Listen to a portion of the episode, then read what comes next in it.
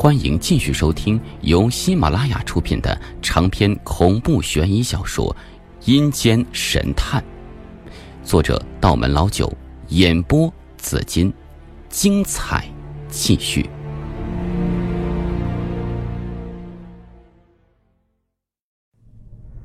听到这句话，我愣了足有十几秒钟。黑影冷笑说：“怎么？”不想让我看看你爷爷把你教成什么样了？我说：“他是妹妹教我。”黑影轻描淡写的问道：“那你是怎么找到这里的？”我顿时汗如雨下。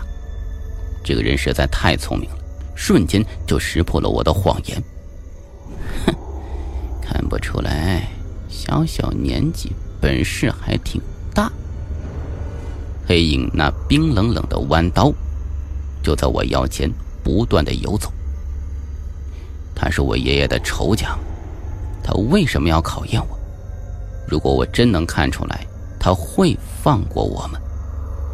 我的思绪一团乱麻，在我短暂的十七年里，何曾经历过这种事情啊？此刻我只感觉脑袋里一片混乱，衣服早就被冷汗浸湿，冷冷的贴在身上。黑影催促说：“快点我的耐心是有限的。我只能开始检查爷爷的尸体了。我把食指搭在他的皮肤上，测量体温，室温大概十度左右。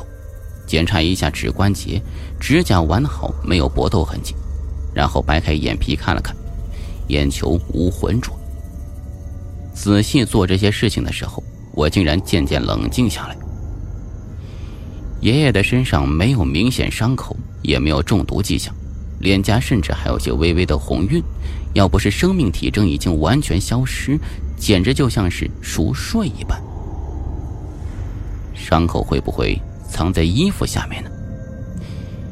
爷爷，对不起了，我心中念叨着，开始解开爷爷的衣服，把上衣和裤子都脱了下来。然而我的情绪很是混乱，理智却很清晰。我慢慢的检查他身上的皮肤和骨骼，可是全身上下竟没有一处伤口，骨骼也没有断裂。我把耳朵贴在爷爷的胸口，用手敲打横膈膜的部位，也没有发现内出血的迹象，没有窒息痕迹，没有勒死痕迹，没有病理特征，这实在太奇怪了。我竟然找不出死因，一瞬间，我开始怀疑自己的所学，甚至怀疑自己是不是一个废物。时间一分一秒流逝，我的衣服被仓库里的冷风吹，然后又被冷汗打湿。我伸手擦擦脑门的汗，身后黑影笑道：“哼，怎么，宋兆林的孙子竟然瞧不出死因吗？”说，死因是什么？或者我直接告诉你，用和杀你爷爷一样的方法杀了你。黑影逼问着，我握紧拳头，知道自己在劫难逃，反而变得无所畏惧起来。我叫道：“我不知道。”黑影说：“这就是你的答案。”我猛地站起来，反正是要死了，搏一搏，或许还有逃出去的可能。就算我打不过他，至少死前也要知道他长得是什么样子，变成厉鬼也要找他复仇。他离我不过半米的距离，我疯狂转身，直接一拳揍过去。但是拳头瞬间被一只戴着皮手套的手紧紧攥住。我看清楚了，这黑影身高大约一米八，穿着一件黑色风衣，把自己裹得严严实实，连一寸皮肤都没露出来。他脸上戴着一个狰狞的鬼面具，咧开的嘴像在笑一样，嘴巴里露出两根青色的獠牙。藏在面具里的双眼一团漆黑，看不到人类瞳孔该有的反光。刹那间，我甚至怀疑，他到底是不是人？黑影把我的拳头轻轻一扭，咔嚓一声，我疼得眼泪都快流出来了。勇气可嘉。黑影点点头，就是太蠢了。杀你脏了我的手，算了，留你一条小命。等你有一天能看出我杀人的手法，我再来取你的命。记住，我永远是你们宋家人的噩梦。说完，他做了一个奇怪的手势，朝我眉心一点，我竟感到头晕目眩，然后软软的栽倒在地了。我是被刺耳的警笛声吵醒的，一只大手在我脸上不断拍打。睁眼一看，周围围了好多人，孙警官蹲在我的面前，不停用手拍我。我迷迷糊糊的睁开眼，想起昏迷前的事情，立刻慌张起来。我爷爷呢？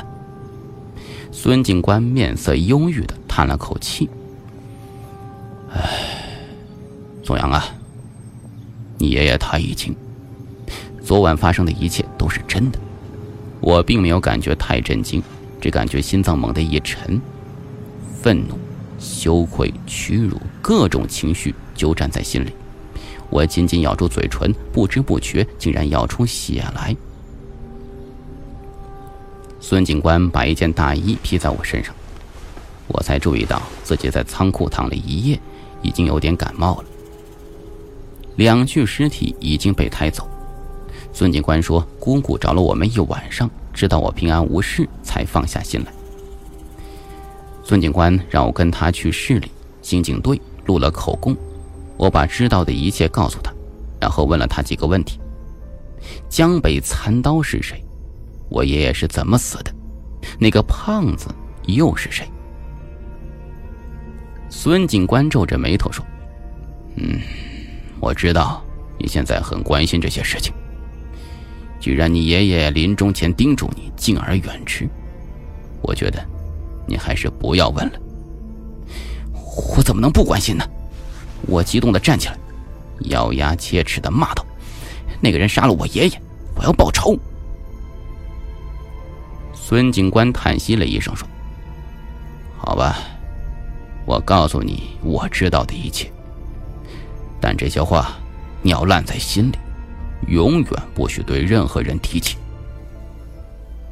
他点上一根烟，正准备开说，一名警察走了进来，手里拿着一份档案，看见有我在场，又准备退出去，被孙警官叫住了。都是自己人，什么事情？直接说。警察瞥了我一眼，支支吾吾的说：“孙头，宋老的尸检报告出来了，拿过来。”孙警官接过尸检报告书，看了一眼，脸色蓦然间凝重起来，嘀咕一声说：“果然是那个人。”然后他把报告书递给我。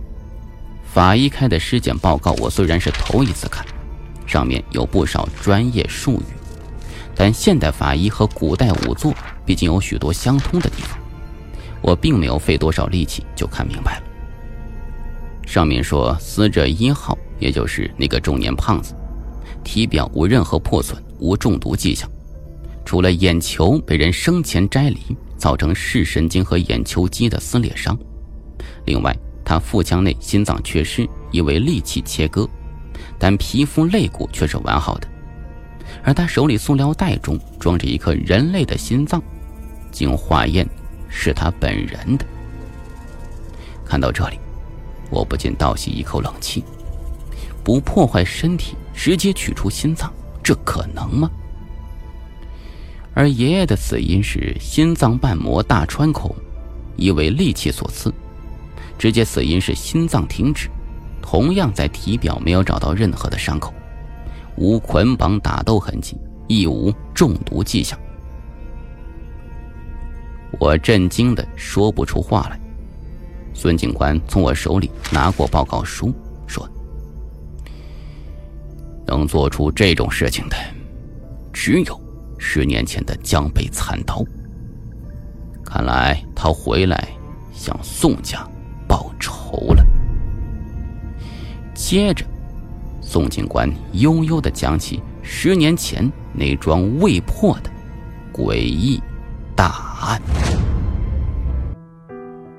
您刚才听到的是由喜马拉雅出品的《阴间神探》，想听到更多精彩有声故事，可以关注我的喜马拉雅账号“有声的紫金”。